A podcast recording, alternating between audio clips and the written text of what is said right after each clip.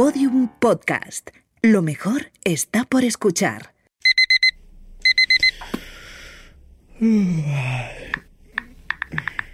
Buenos días, hoy se esperan cielos despejados en la provincia con máximas que podrían llegar en determinadas horas del día a 25 grados, pero cuidado porque a última hora de la tarde llegarán bien. Hola, ya estamos en Nueva York, mira. Una videollamada, una resonancia magnética, consultar una receta en Internet. ¿Cómo serían nuestros días hace 100 años? Probablemente no tenían nada que ver, como no lo tendrán con la vida dentro de otros 100. La investigación científica está detrás de casi todo lo que hacemos. Sin ir más lejos, si no fuera por una suma de avances tecnológicos, no me estarías escuchando ahora mismo.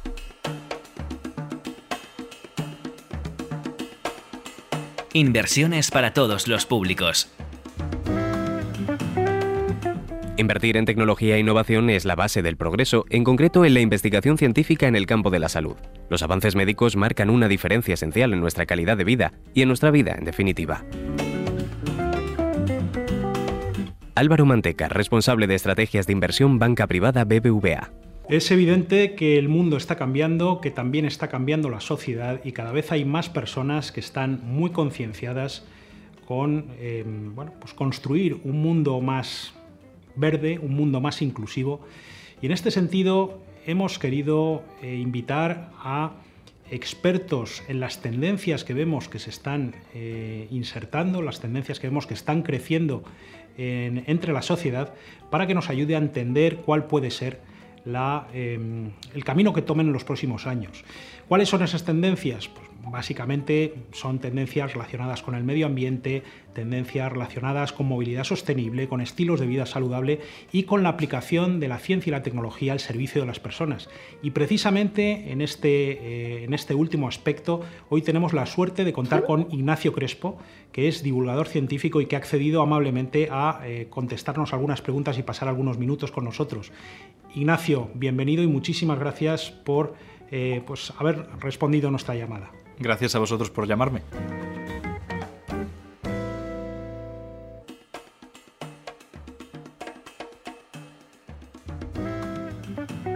¿Ciencia infalible? Eh, vamos a empezar sin más, Ignacio, con, una pregunta que, a mí, pues eh, particularmente, me llama la atención, que es la tendencia que estamos viendo en considerar la ciencia pues, como algo infalible, este, como algo, estamos teniendo tendencia a idolatrar a la ciencia, ¿no? a, considerarlo como algo eh, que es un dogma más que, más que un método científico. ¿Tú estás de acuerdo con esta afirmación? Estoy en desacuerdo con que la ciencia sea infalible, pero porque si uno se remite a la historia de la ciencia se da cuenta de que no, de que nada más lejos de la verdad. La ciencia construye en parte en torno a esa idea de intentarlo, fallar y tener que cambiarse, el ensayo y error. Pero por otro lado, hay ciencia que construye de forma tal vez más cimentada, ¿no? más constante, como un rompehielos que siempre avanza por el hielo. Pero que incluso en ese caso necesita de muchos expertos distintos trabajando todos en común y que pueden equivocarse, que poco a poco se va afinando, se va cambiando, se va adaptando a las nuevas evidencias. Y por tanto la ciencia puede equivocarse, la ciencia no es infalible y precisamente en eso, en su capacidad para poder gestionar su propia falibilidad, es en lo que radica su potencia. Invertir en humanos. Eso que dices, Ignacio, es eh, muy interesante y me lleva a la siguiente cuestión que es que eh, bueno, pues estamos viendo que la ciencia es no puede trabajar sola, sino que necesita apoyos. Y necesita apoyos eh, pues de toda la sociedad. Necesita esfuerzos eh, técnicos, necesita mm, sistemas, necesita equipos humanos importantes, necesita financiación y solo de esa forma podemos hacer avanzar la ciencia. no sé si estás de acuerdo con esto. Eh, y eh, yo creo que ahora con eh, la COVID pues hemos tenido un ejemplo muy, muy palmario de esto. Es decir, cuando aparecen los recursos es cuando podemos hacer avanzar la ciencia. Sin duda. De hecho, podemos hacer dos cosas. Podemos invertir en el apartado técnico, que esto lo que hace es que se revolucione la ciencia de una forma muy especial. Aparecen de repente oportunidades, avances que de otra forma no serían posibles. Esto habilita, habilita el desarrollo científico y tecnológico. Y por otro lado, lo que tú estás comentando, invertir en personal, en humanos, que están trabajando todos al servicio de un fin. Y esto acelera, acelera muchísimo, como estábamos viendo si le preguntáramos a cualquier experto antes de que se empezara empezar a desarrollar la vacuna, si era posible tenerla en tan poco tiempo, habrían dudado, habrían dicho que posiblemente no, que lo más normal es que surgieran pues, problemas, al final contratiempos inesperados. Y sin embargo, han cumplido plazos. Y han cumplido plazos con una eficacia muy interesante. Así que, sin duda, el invertir tanto en el apartado tecnológico como en el humano redunda en un avance más rápido y más original de la ciencia, llevándonos a sitios inexplorados en un tiempo que no podíamos haber pensado. No hay científico aislado. Sin duda, Ignacio, y eso también pues me lleva a, otro quizá otro mito ¿no? que tenemos en la cabeza, eh, los profanos, ¿no? que es el mito de la genialidad frente al esfuerzo continuado. Eh, bueno, pues muchas veces tenemos en la cabeza la imagen del genio que de repente grita eureka y se le ocurre, se le ocurre la idea y el, avance científico del siglo, pero eh, parece que la cosa va más eh, por el otro lado, ¿no? más que por la genialidad, por el sacrificio, por el esfuerzo continuado, por una, por una búsqueda sistemática del método científico. Eh, probablemente estarás de acuerdo con todo esto, Ignacio. Sin duda. De hecho, hay un problema muy grande y es en cómo se cuenta la historia de la ciencia, cómo se cuenta la historia en general. Hay muchas personas que dicen, ¿por qué hay que invertir en tantos, en tantos humanos, tantos investigadores, cuando lo que hace falta es un Einstein o un Newton o un Pasteur o un Fleming?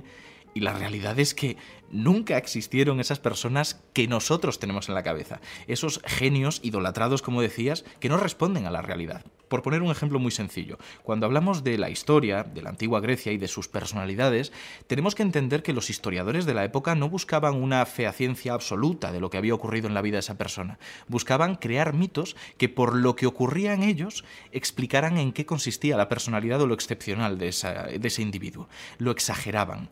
Y con el tiempo, la ciencia ha hecho algo parecido. Tenemos historias de gente que de repente llega a una solución impresionante de una forma extraña. Por ejemplo, Kekulé, cuando descubre la estructura del benceno, que es una sustancia química presente en muchísimos compuestos que tenemos ahora a día de hoy, lo que dice él es que lo descubrió durante un sueño, porque se le vinieron a la cabeza unas serpientes que se mordían la cola. Esto es falso. Esto fue parte de una tendencia de intentar adornar los descubrimientos para que parecieran cosa de él mismo, sin basarse en lo que habían creado otros, en lo que habían investigado otros y que hicieron muchos científicos. Si somos más rigurosos, entenderemos que nunca ha habido un científico aislado. No hay científicos islas. Son gente que se comunica antes de Internet por carta, antes de las cartas, pues por hablar con las personas que trabajan a tu alrededor y que tienen los mismos intereses. Así que ahora mismo hace falta, tanto como siempre, comunicación con otros. Es más, hay un puntito que podemos llevarlo al extremo, y es que desde hace unas cuantas décadas existe lo que llamamos megaciencia.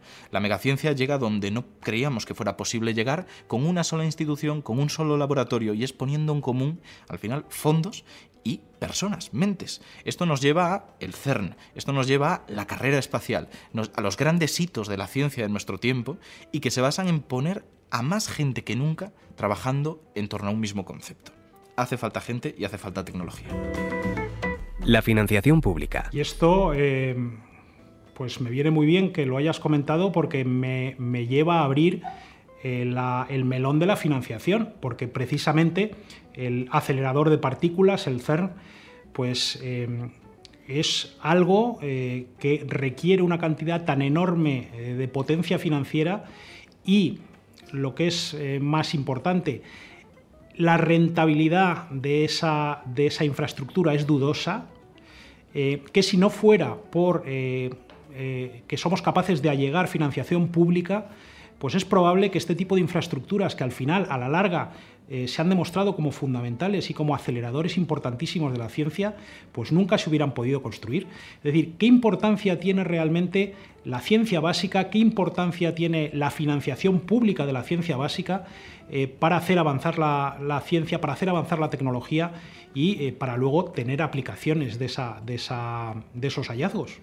Pues si me lo permites voy a tirar un poco para el monte, que en mi caso es la historia de la ciencia, que es donde creo que encontramos muchas respuestas, y vamos a remontarnos a momentos donde la ciencia y la tecnología iban por caminos totalmente distintos. Ciencia y tecnología ahora lo asociamos como dos caras de la misma moneda, pero hubo un momento en el que no tenían nada que ver, o no tenían mayormente que ver. Por un lado, conocemos todos el gran desarrollo científico que supuso la civilización griega, y todo lo que allí ocurrió. Ellos se enorgullecían de que su conocimiento no fuera aplicado, de que fuera conocimiento racional, abstracto, que fuera algo superior, intangible, inmaterial.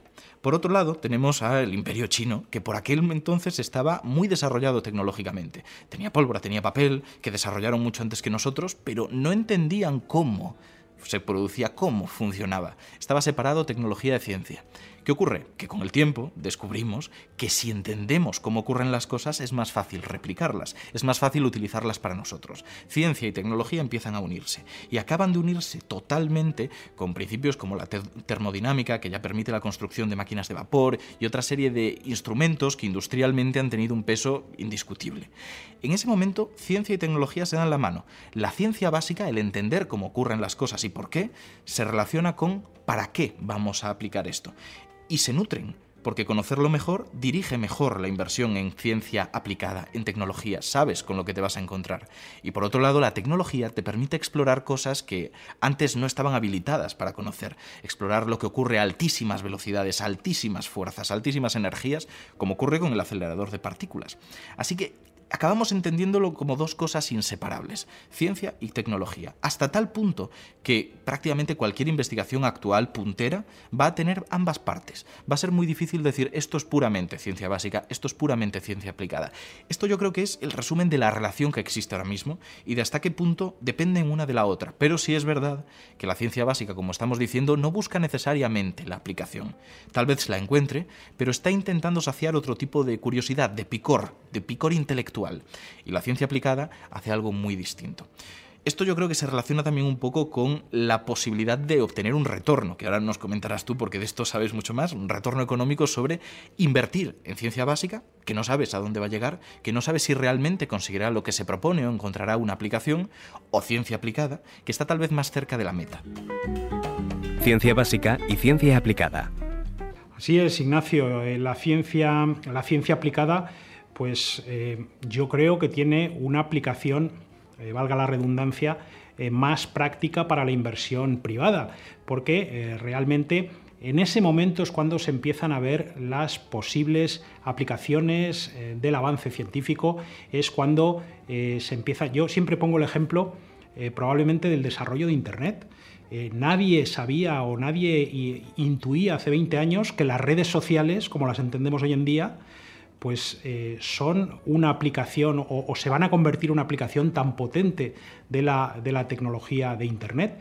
Pero eh, eso me lleva a que eh, en el momento en que se ha dado el paso importante en la ciencia básica, se nos abre un enorme abanico de aplicaciones, un, un enorme abanico de oportunidades en los cuales podemos invertir y podemos aprovecharnos también del crecimiento de esas inversiones a lo largo de los años. Por ejemplo, bueno, pues es rentable el acelerador de partículas ¿Ha sido rentable el, CERN? Bueno, pues mm, hubiera sido difícil eh, intuirlo en el momento en que se hizo la inversión.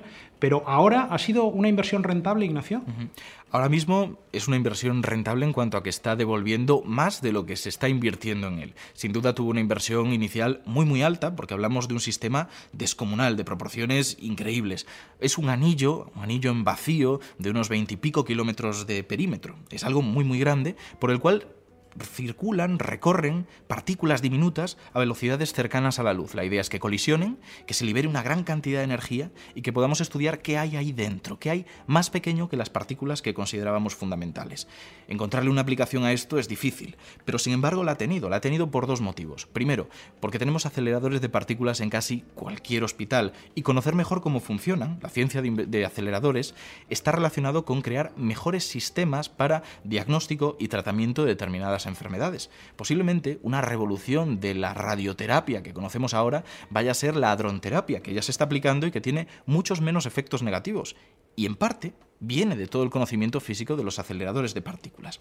Pero hay otra línea que tal vez tendríamos que explorar y no es tanto lo que aplicamos directamente, ese conocimiento en aceleradores que luego va a otros aceleradores fuera de la investigación, sino la transferencia tecnológica, el hecho de que investigar algunas cosas nos lleva a descubrir herramientas, que no metas, herramientas que podemos llevar a cualquier otro sitio. Y un ejemplo es que, por ejemplo, por la carrera espacial Gracias a ella, gracias a lo que fuimos descubriendo, ahora tenemos resonancias magnéticas. Gracias a que estuvimos investigando para poder crear un sistema cooperativo tan estructurado como es el CERN, teníamos la base sobre la que se fundamentó Internet, que como dices tú, también fue otro avance que se debe a este tipo de movimientos, este tipo de, de inversiones. Y yo creo que hay un ejemplo que me parece muy interesante en cuanto a cómo al final una cosa redunda en otra sin que nos lo esperemos. Y es, volvemos a la Alemania nazi, en concreto a una invención que fue el V2, un misil de mucha potencia que cuando acabó la guerra ambos bandos ganadores querían conseguir, por un lado los soviéticos, por otro lado Estados Unidos. Cuando lo consiguieron, tenían claro que la meta no era necesariamente utilizarlo directamente para fines bélicos, sino para cohetes. La carrera espacial empezó a raíz de un arma que era pues violenta, porque era un arma, y se reconvirtió. Se transformó la misma tecnología para darle un contexto ético completamente distinto. Un contexto que hizo que llegáramos al espacio, que ha creado cosas como la Estación Espacial Internacional, donde, por, por acabar de poner ejemplos, se están investigando algunos fármacos que no pueden sintetizarse en la Tierra, porque necesitan condiciones de microgravedad. Llegamos a una experimentación en ciencias humanas, en, en biomedicina, que no sospechábamos. Y todo empezó con un arma. El equilibrio entre la ética y la práctica. ¿Dónde está el equilibrio entre el descubrimiento científico y las implicaciones éticas de la aplicación práctica de esos descubrimientos? Pues es un equilibrio muy difícil de encontrar, pero se está trabajando para ello, y es verdad que trabajamos a marchas forzadas. Tuvimos que encontrarnos con la atrocidad de los campos de concentración y de la medicina nazi, que de medicina tenía poco, para que empezaran a desarrollarse comités y con conjuntos de personas expertas en ética y en biología que empezaran a trazar límites. Límites que ahora ya no son solamente bioéticos, sino que llegan a la ética de las tecnologías. Empezamos a entender algo que Isaac Asimov tenía muy claro, y es que la ciencia aumenta en conocimiento más rápido que, no es la palabra exacta, pero lo deja más claro, que en sentido común conocemos más rápido de lo que somos capaces de poner límites a lo que conocemos. Y no es algo nuevo, no es algo de ahora. En cierto modo, la tecnología y sus aplicaciones no neutrales son algo consustancial. Si nos remontamos de nuevo a los principios, a la edad de bronce, tenemos que entender que una tribu que hubiera desarrollado las técnicas necesarias para hacer bronce iba a tener una ventaja estratégica y militar absoluta sobre cualquier tribu colindante que estuviera trabajando con palos y piedras. La tecnología ya estaba creando gente con más poder que otra. Eso es algo que vemos ahora en cuanto a la brecha tecnológica, en cuanto a muchos otros aspectos y por supuesto en cuanto a las aplicaciones de algo tan neutro en teoría como es la física nuclear. De repente se crea una bomba. Y esto nos recuerda algo muy importante que no debemos olvidar y es que la ciencia no es neutra. La ciencia, y lo sabemos desde el giro sociológico que dio el filósofo y físico Kuhn a todo el conocimiento de esta disciplina o de este conjunto de disciplinas, está embebida en una sociedad. En ese caso, entendemos que es nuestra responsabilidad orientarlo de la forma correcta, aceptar esa parte social de la ciencia y dirigirlo para evitar los aspectos negativos, los aspectos que éticamente confrontan lo que queremos defender, los valores ilustrados. La ciencia y los jóvenes. Ignacio, una curiosidad. ¿Estás percibiendo más interés por la ciencia en las nuevas generaciones? ¿Sabes qué es lo que ocurre? Que yo todavía me considero de las nuevas generaciones casi, porque tengo 27 años, así que no puedo comparar con hace 30 o hace 40, pero lo que sí que estoy notando es que hay mucha más gente que le interesa la ciencia de lo que cree, pero muchos se ponen barreras, muchos consideran que la ciencia es difícil, que la ciencia es compleja, que no les gusta porque no les gustaba lo que les enseñaban en el instituto. Y yo voy a poner un ejemplo personal en este caso. A mí las matemáticas del instituto no me gustaban nada, y ahora es una de las disciplinas que más me gustan, porque entiendo que no son solo herramientas, entiendo la belleza de la abstracción que hay detrás de ellas, el juego, las aplicaciones, más allá de sumar dos más dos. Y eso me parece bellísimo. La divulgación tiene que intentar eso, tiene que intentar, en cierto modo, hacer más libres a las personas con sus decisiones sobre si les gusta la ciencia o no. Demostrarles que hay una dimensión bella, estética, igual que cuando escuchas pues tal vez una composición musical o ves un cuadro, que lo disfrutas más cuando conoces el trabajo que hay detrás, cuando conoces las distintas eh, academias de pintura que existen o los distintos compositores y sus dejes. La ciencia y la divulgación yo creo que en parte van por el mismo camino. No forzar a nadie a que le guste, pero tal vez descubrirte que te gustaba sin saberlo. Y tengo la esperanza, ya no tanto el conocimiento, sino la esperanza, de que esto vaya cambiando poco a poco y vaya mejorando, vaya acercándose ciencia y sociedad, con todas las implicaciones que tiene. Ese mensaje esperanzador y que me hace pensar también en la importancia de los buenos profesores, ¿no? de, cómo un buen profesor puede ser fundamental en la vida de un, joven y cómo eh, le puede orientar eh, pues de, manera de manera definitiva en su vida. ¿no?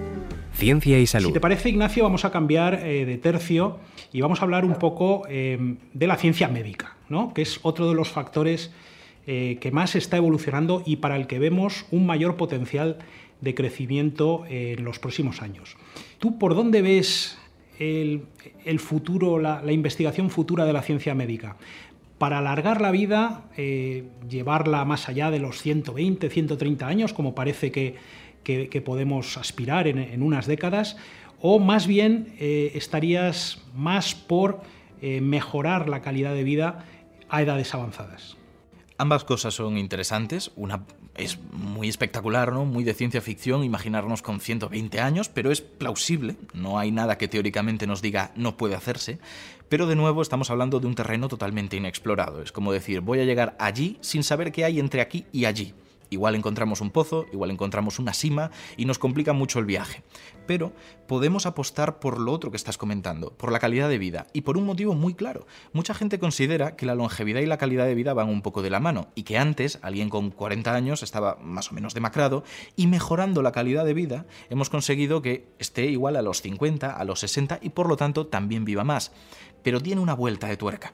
Y es que a medida que hemos visto a gente más mayor, que más personas llegaban a edades avanzadas, ha habido más oportunidad de ver los achaques verdaderos de la edad, del acúmulo de daños en nuestras células. De repente aparecen, con mucha prevalencia, enfermedades como el Parkinson, el Alzheimer, las neurodegenerativas, tipos de cáncer que antes no eran tan frecuentes, el cáncer de próstata, por ejemplo, que es muy asociado a edades avanzadas, todo esto es algo que ahora necesitamos estudiar, porque hemos apostado por vivir más, pero nos hemos encontrado con el otro lado de la moneda.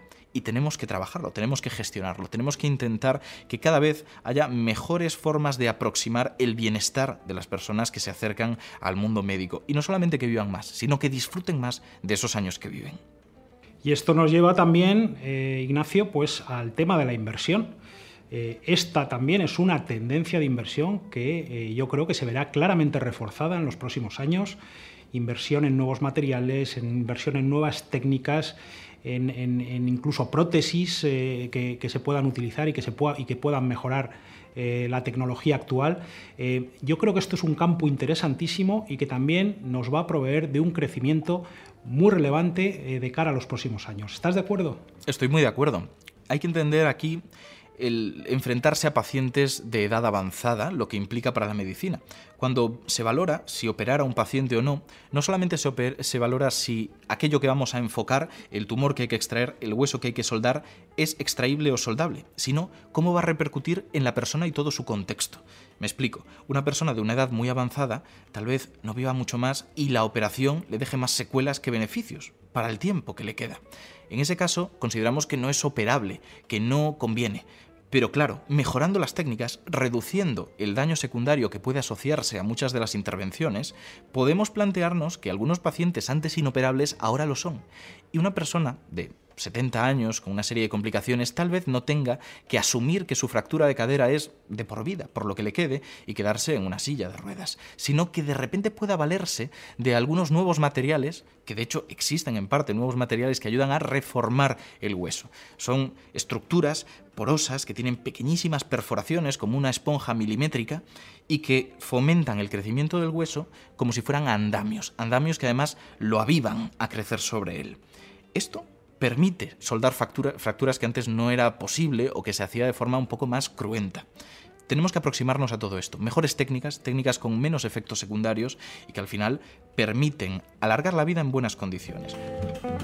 Invertir en ciencia. Interesantísimo, Ignacio. Y, esto me lleva de nuevo a la pandemia. Algo, algo de lo poco bueno que nos ha dejado la pandemia es la evidencia de que allegar recursos a la ciencia acelera eh, enormemente los resultados. Lo importante que es invertir eh, en tecnología, lo importante que es invertir en ciencia. Eh, lo hemos visto con la vacuna, yo creo que la vacuna es el mejor ejemplo, cómo a partir de una tecnología que ya estaba, ya se había descubierto, pero cómo esas enormes cantidades de recursos que, que, invirtieron las tecnológicas, los gobiernos, cómo han hecho que esa tecnología se pueda aplicar en un tiempo récord a crear una vacuna que está funcionando francamente bien y que ha permitido cambiar eh, radicalmente el escenario pandémico. Eh, qué importante es esto, eh, Ignacio, y, también cómo nos, cómo nos anima a seguir explorando este, este, por este camino, ¿no te parece? Nos anima muchísimo porque ya estamos diciendo que hemos conseguido, porque ya está conseguido en cierto modo, hemos llegado a unas metas, lo que muchos expertos consideraban poco probable. Porque es que esto es muy triste decirlo. Nunca se había hecho tanto caso a la ciencia en tan poco tiempo, nunca se le había dado tantos recursos a un proyecto concreto, emergente, como era este de la vacuna. Y claro, nos sorprende. De repente decimos, ostras, ¿hasta qué punto las limitaciones eran de inversión? Y no solamente técnicas, que también las hay. Así que es un gran motor, un gran empuje para seguir, para plantearnos, oye, ¿qué pasaría si de repente esta misma inversión, este mismo impulso entre tantos países, entre tantas instituciones, se diera a el Parkinson o se diera el cáncer, que se invierte muchísimo en cáncer, pero tal vez falte en algunos aspectos, a grandísimos rasgos, de forma muy global, esa coordinación tan increíble, que es la que al final nos ha llevado a los mayores avances de nuestra época. Con lo que todo esto me parece que no solamente es un motor, ¿no? sino que incluso inspira. Tal vez los próximos científicos, los próximos investigadores o tecnólogos que decidan formarse como tal, lleven en mente este hito de la historia de la ciencia, que hemos vivido todos, de los que han sido partícipes y que se han beneficiado. Porque, por ejemplo, hay algo que podemos decir de las vacunas y es que mueren de éxito. Esto es algo que yo, he dicho alguna vez y es las vacunas, el único problema que tienen es que pueden causar amnesia, entendiendo que no es amnesia real, es que te olvidas de cómo era el mundo antes de que existieran las vacunas. Ya no pensamos en todos los compañeros de clase que tenían nuestros padres que habían sufrido la polio, que iban cojos, que tenían una pierna más retraída o un miembro menos desarrollado, porque ya no hay gracias a que la polio está erradicada por las vacunas. Y nos olvidamos, por lo tanto, de hasta qué punto es importante y hasta qué punto ha cambiado el mundo porque lo ha cambiado, porque hemos olvidado el pasado. En este caso tenemos la suerte de estar viviendo el presente, un ejemplo brutal de cómo las vacunas, la innovación y la ciencia repercuten en la sociedad. Aprovechémoslo. Ciencia aplicada al cáncer. Es interesantísimo y además las aplicaciones de toda esta nueva tecnología, me refiero a la, tecnología eh, de ARN mensajero que están aplicando algunas vacunas, que se está viendo, eh, has comentado hace, hace unos, unos segundos, el, cáncer, el tratamiento del cáncer, se está avanzando eh, también en la aplicación de esta tecnología para el tratamiento de cáncer, para enseñar a nuestras células a reconocer las células malignas, a luchar contra ellas.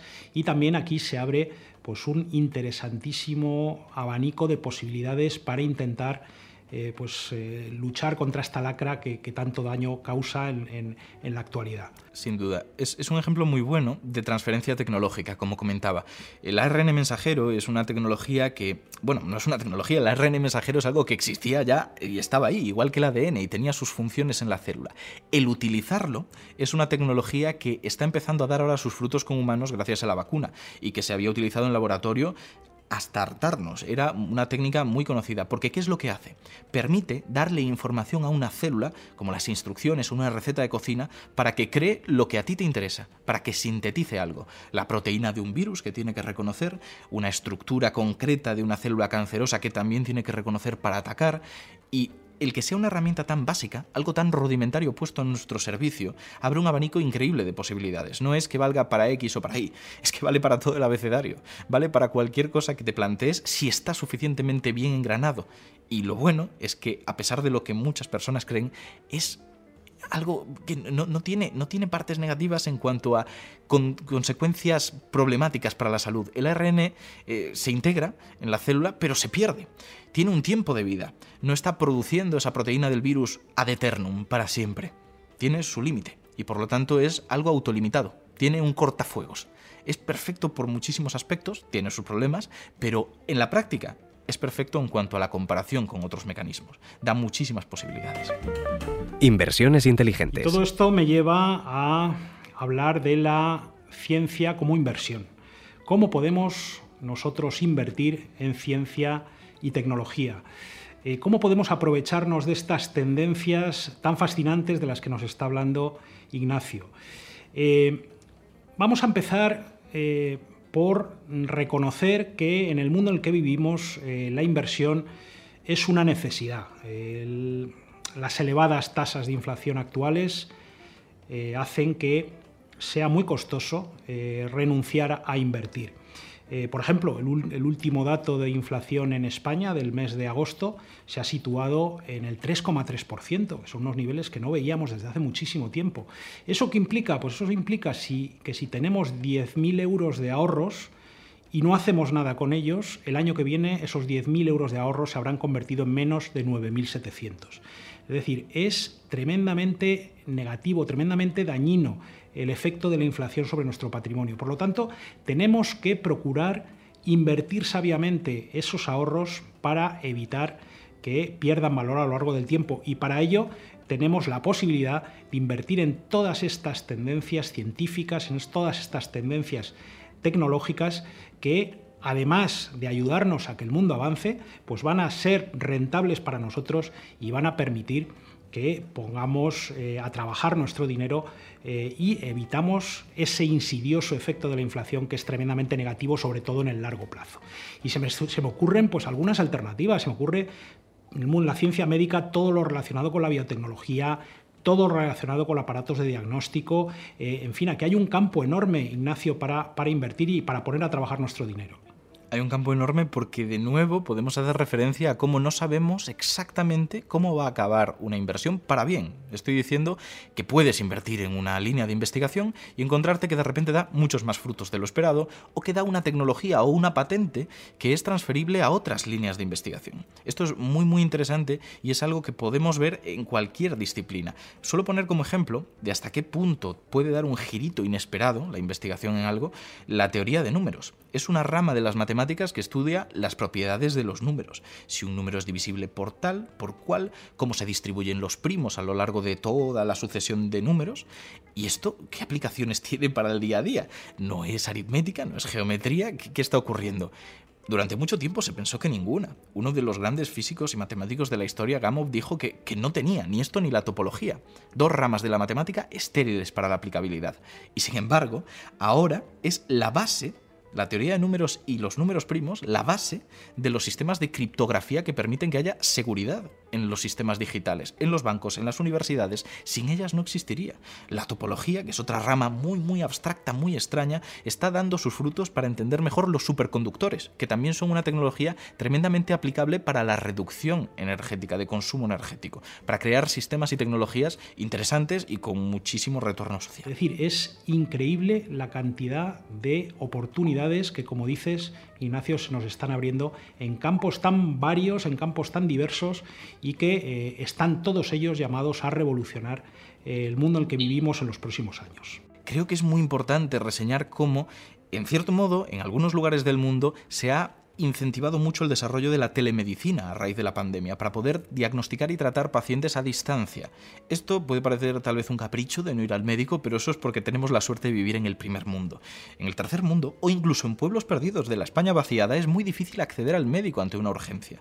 Es interesante poder administrar un servicio a distancia, un servicio por conexión a través de la vía que sea y que haga que el médico esté inmediatamente en el lugar donde debe estar, aunque sea digital para que dé determinados consejos, determinadas directrices, permita diagnosticar con cierta prontitud una patología que puede agravarse mucho con el tiempo. Todo esto es en parte porque estamos apostando por la digitalización, no por quitar lo humano de las relaciones. No estamos hablando de que se deje de ir al médico, no estamos hablando de vivir detrás de una pantalla. Estamos hablando de poder hacerlo en los casos en los que sea beneficioso para nosotros. Y eso es algo que viene de la tecnología, de la ciencia y, como hemos visto, de algunas disciplinas básicas que no sospechábamos que pudieran dar el Internet y tecnologías de diagnóstico. Esto es, es todo tremendamente interesante y bueno, pues al final eh, me lleva también a, lo que acabas de decir, ¿no? Cómo se relaciona la ciencia básica eh, y, cómo se, y cómo se utiliza también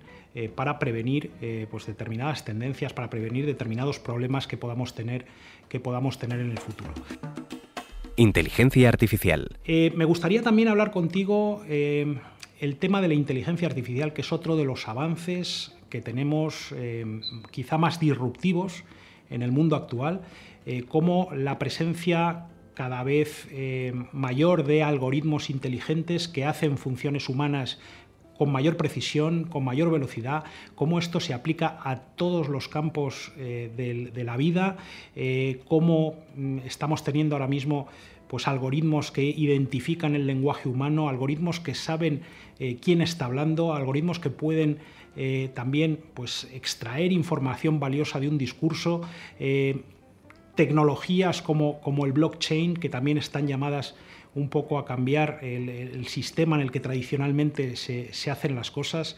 este es otro campo enorme, Ignacio, para, para invertir y para, y para profundizar en los próximos años es un campo interesantísimo porque tiene las cualidades que hemos estado repitiendo. La inteligencia artificial es una herramienta básica y aplicable a prácticamente cualquier línea que queramos. La inteligencia artificial, para entenderlo, no es una inteligencia propiamente. Es un sistema, en este caso matemático, una serie de códigos y, bueno, pues programación, que se comporta como, como, este es el tema, si fuera inteligente, sin serlo sin tener una voluntad detrás. Y esto nos permite analizar grandísimas cantidades de datos, encontrar patrones donde no los sospechábamos, poder conducir coches automáticamente, que puede parecer un capricho de gente de lujo, pero Recordemos que hay personas que no pueden pilotar un coche por falta de movilidad en las piernas, que tienen que tener coches adaptados. De nuevo, va a redundar en un bienestar social y eso, por supuesto, si se hace con cabeza y si se sabe cómo plantearlo e integrarlo en la sociedad. Pero por poner otro ejemplo, un ejemplo que creo que va a ser más llamativo porque no se habla tanto de ello. Imaginemos la posibilidad de devolver el movimiento, la movilidad, el control finísimo de una prótesis a una persona que ha perdido una extremidad.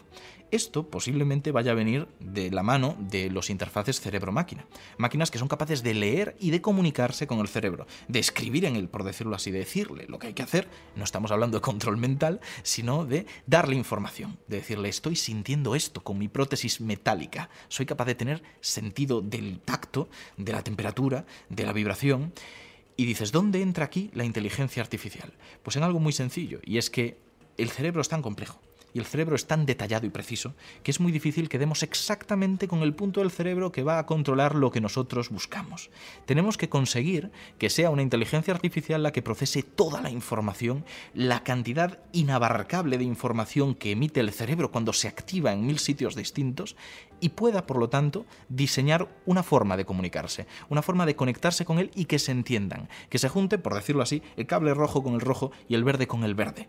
Va a necesitar esas técnicas de análisis de grandes cantidades de datos, del big data, de la inteligencia artificial, sin las cuales sería imposible. Y por lo tanto podemos ver hasta qué punto la inteligencia artificial está donde no la esperamos. Los tres mandamientos. Parece ciencia ficción, ¿verdad?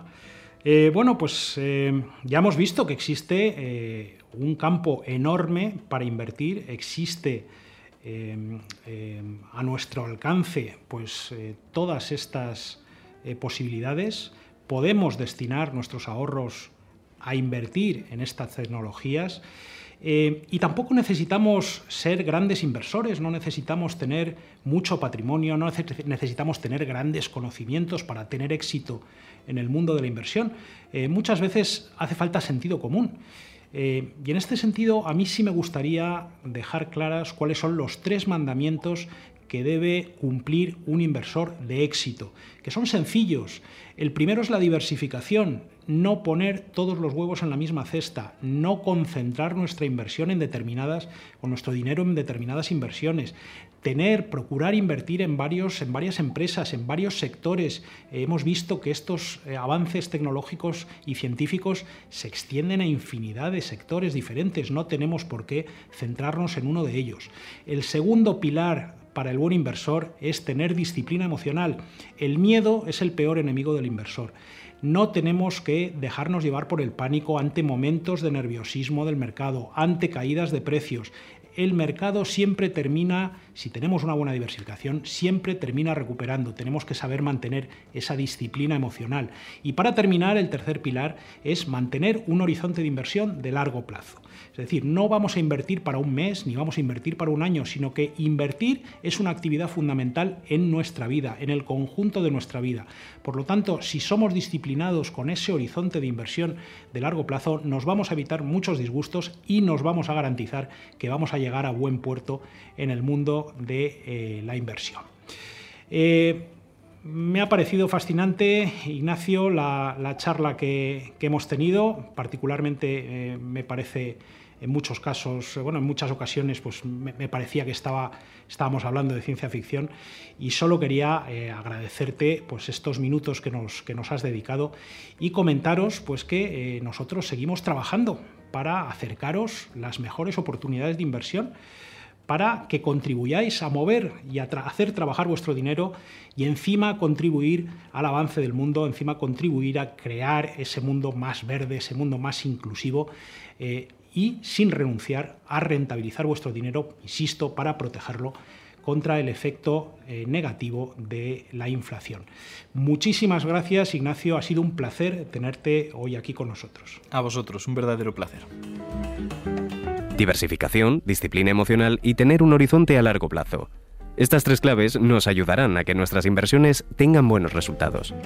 Inversiones para todos los públicos un podcast de BBVA con Podium Podcast.